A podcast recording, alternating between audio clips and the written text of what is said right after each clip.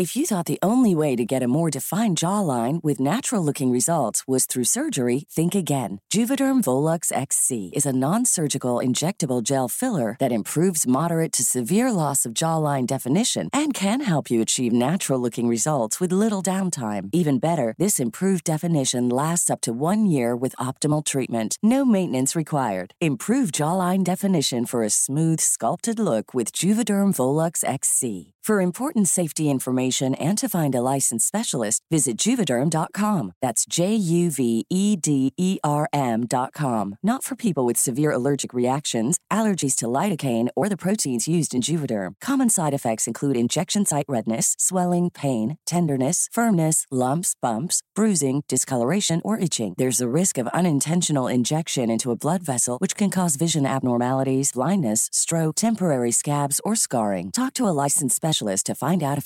you.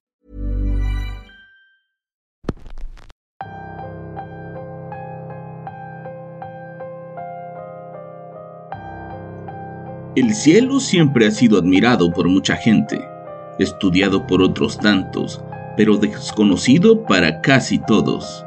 El cielo esconde secretos que pocas veces entenderemos y que sin duda nos mantienen siempre al pendiente. Existe cualquier cantidad de historias con el cielo como protagonista, casi siempre historias que terminan bien, pero en ocasiones es el cielo quien nos manda historias como la de esta noche. Bienvenidos una semana más a Radio Macabra, su programa favorito de la noche. En esta ocasión les traemos una historia bastante singular, una historia que para muchos podrá ser real y para muchos otros un total misterio. El episodio de hoy se titula Los hombres de negro y es traída para ustedes solo aquí, en Radio Macabra. Éxitos que te matarán de miedo. Asegúrense de estar alerta de cualquier luz extraña porque nosotros estamos a punto de comenzar. Una noche escuchaba algunas historias de terror basadas en experiencias de personas que juran haber tenido encuentros cercanos del tercer tipo y mientras lo hacía, no dejaba de pensar en las similitudes de aquellas historias con una experiencia que tuve en la casa de campo de la familia de una de mis mejores amigas. En aquella ocasión, yo estaba buscando urgentemente un lugar para alejarme del ruido de la ciudad y poder concentrarme en un proyecto laboral que me exigía mucho tiempo y esfuerzo. Ya había intentado rentar cabañas alejadas para pasar tiempo solo, pero ni siquiera eso era suficiente. Hablaba con Catalina, mi amiga, y le decía que necesitaba alejarme de todo para poder encontrar la inspiración que buscaba. Fue ahí cuando ella me ofreció la casa de campo de su familia. La casa de campo era prácticamente un rancho que ya no funcionaba como tal, pero que a pesar de haber vendido parte de su terreno, seguía siendo una propiedad amplia, enclavada en las faldas de una de las montañas más importantes de la ciudad. El lugar rodeado de mucha vegetación, ríos y espectaculares paisajes, y que además se encontraba en una zona casi olvidada por la gente, era el lugar perfecto para poder trabajar en lo mío. Aunque no fue fácil convencer al padre de mi amiga, pero al final se pudo. La única fecha que podía pasar ahí el fin de semana entero era el último fin de semana de julio, fecha que parecía incomodar demasiado a don Fidel. Yo sentí el tema personal, esa casa no la rentaba y rara vez la usaban ellos. Cerca de ahí había un complejo de cabañas abandonadas, una alberca con canchas y lugares de esparcimiento que también habían sido cerrados al público. Los ranchos que alguna vez fueron ganaderos habían sido vendidos a gente que nunca hizo nada en esas tierras. No era como que don Fidel se pudiera dar el lujo de rechazar un pago por dejarme estar ahí tres días. Por eso sentía que era algo personal.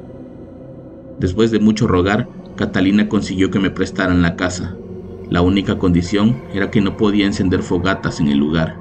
Si quería cocinar, tenía que llevar un tanque de gas para poder conectarlo a la estufa que estaba ahí, cosa que a mí no me molestaba en lo más mínimo. No soy precisamente un campista de esos que cazan su alimento y lo cocinan a las brasas. Recuerdo perfectamente la mañana en que comencé a subir la montaña en el coche.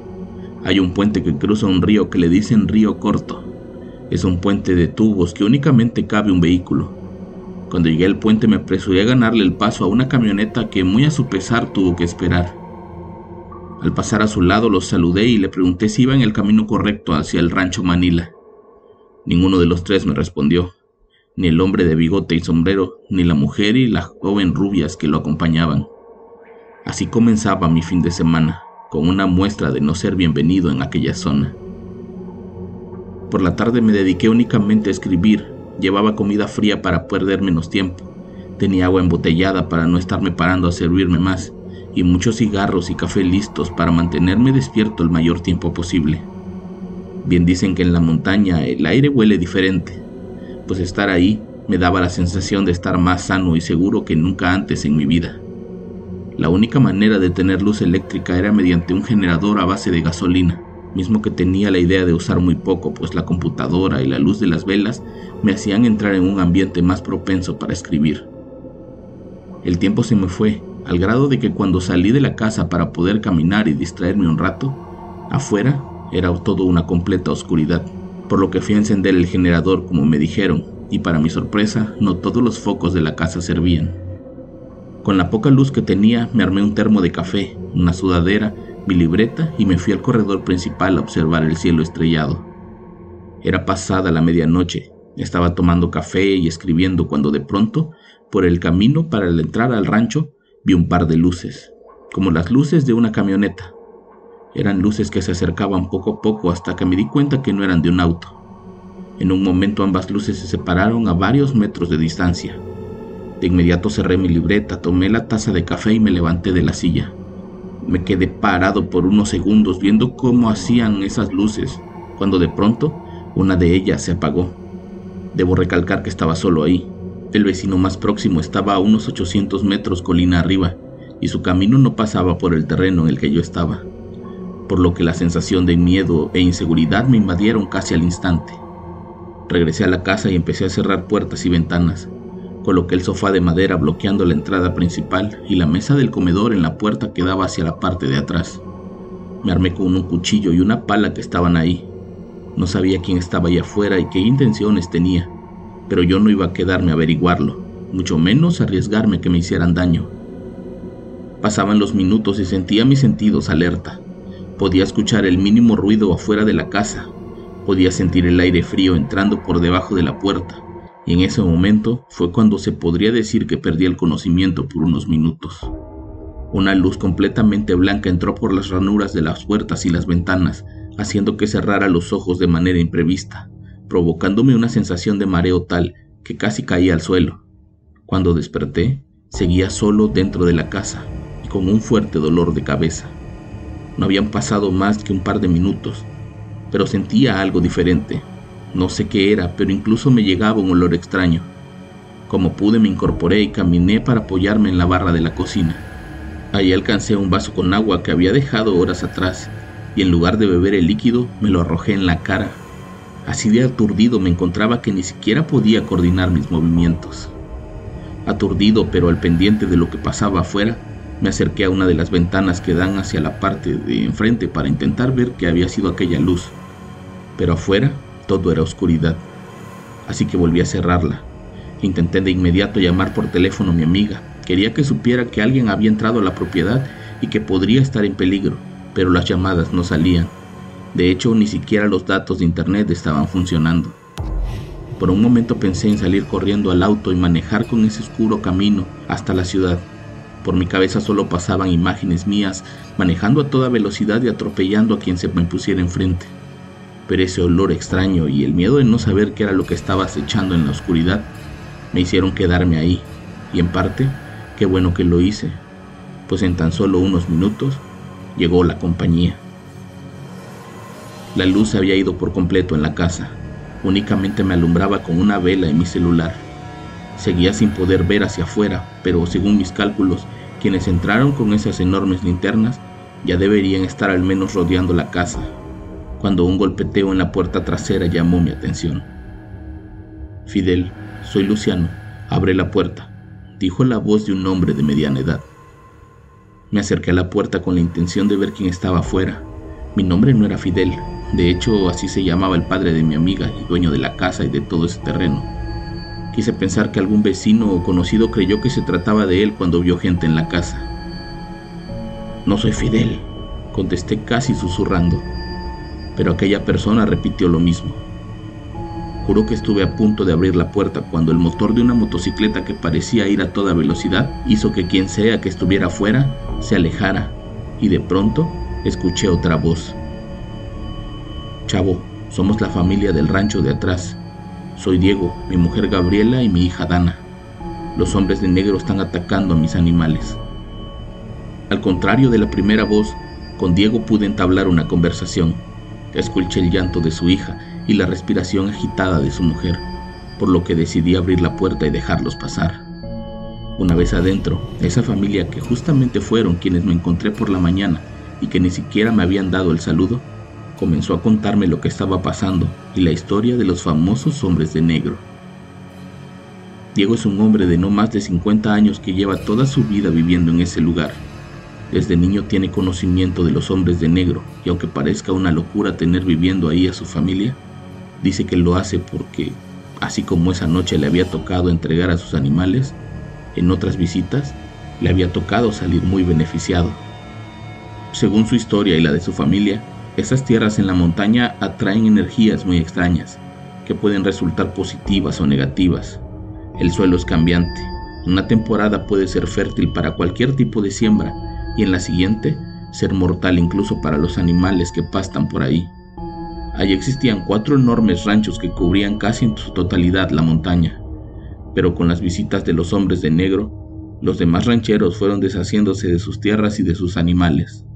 Esa era la razón de la que hubiera tantas propiedades abandonadas en la zona y que a pesar de parecer el lugar perfecto para desarrollar un complejo turístico, nadie quisiera invertir un solo peso ahí.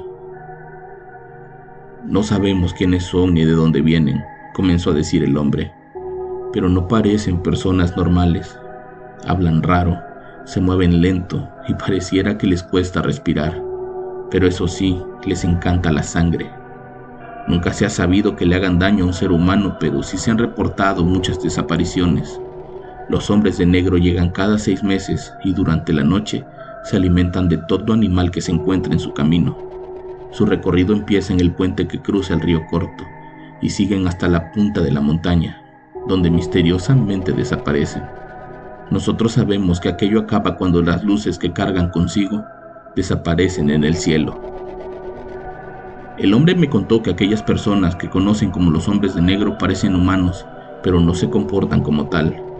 En tiempos de su abuelo decían que eran vampiros, pero conforme los tiempos avanzaban, se dieron cuenta que aquellos seres que parecen tener cuerpo completamente pintado de negro venían del cielo.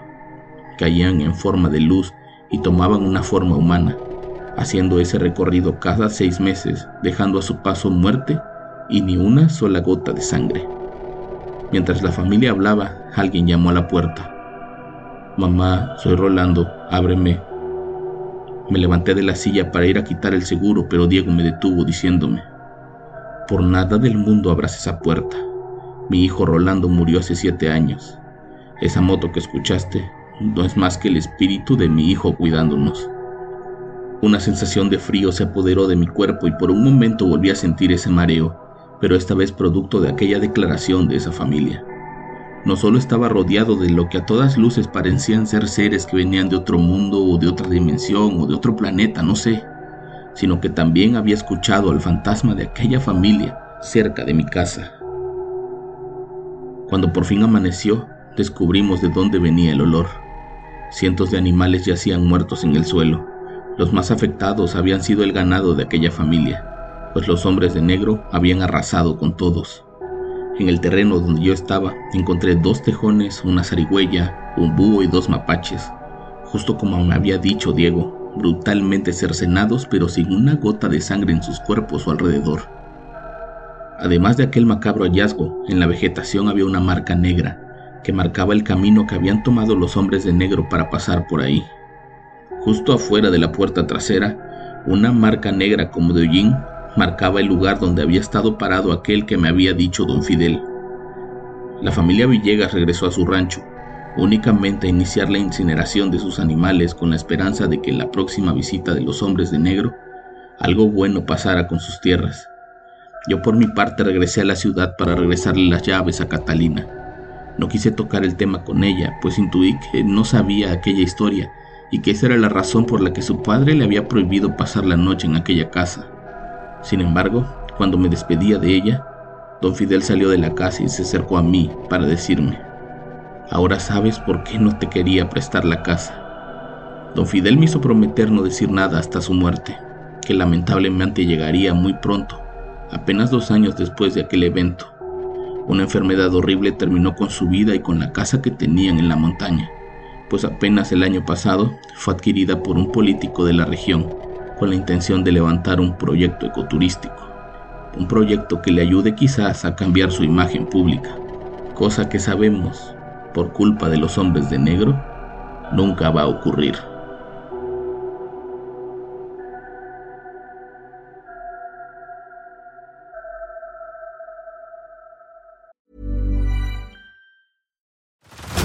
Head over to Hulu this March, where our new shows and movies will keep you streaming all month long. Catch the acclaimed movie All of Us Strangers, starring Paul Mescal and Andrew Scott. Stream the new Hulu original limited series We Were the Lucky Ones with Joey King and Logan Lerman. And don't forget about Grey's Anatomy.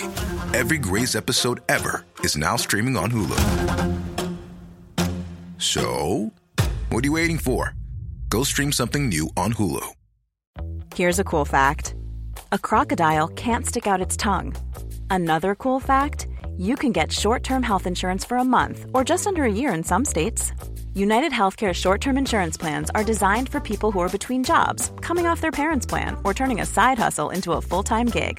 Underwritten by Golden Rule Insurance Company, they offer flexible, budget friendly coverage with access to a nationwide network of doctors and hospitals. Get more cool facts about United Healthcare short term plans at uh1.com.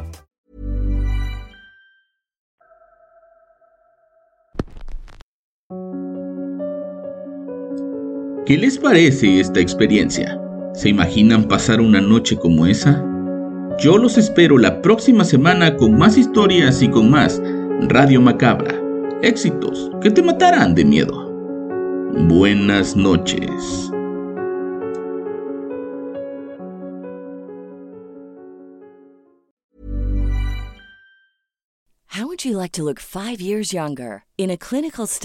People that had volume added with Juvederm Voluma XC in the cheeks perceived themselves as looking five years younger at six months after treatment. Look younger, feel like you. Add volume for lift and contour in the cheeks with Juvederm Voluma XC. Reverse signs of aging by adding volume to smooth laugh lines with Juvederm Volure XC. For important safety information and to find a licensed specialist, visit juvederm.com. That's J U V E D E R M.com. Not for people with severe allergic reactions, allergies to lidocaine, or the proteins used in Juvederm. Common side effects include injection site redness, swelling, pain, tenderness, firmness, lumps, bumps, bruising, discoloration, or itching. There's a risk of unintentional injection into a blood vessel, which can cause vision abnormalities, blindness, stroke, temporary scabs, or scarring. Talk to a licensed specialist to find out if it's right for you. Get ahead of postage rate increases this year with Stamps.com. It's like your own personal post office. Sign up with promo code PROGRAM for a four week trial plus free postage and a free digital scale. No long term commitments or contracts. That's Stamps.com code PROGRAM.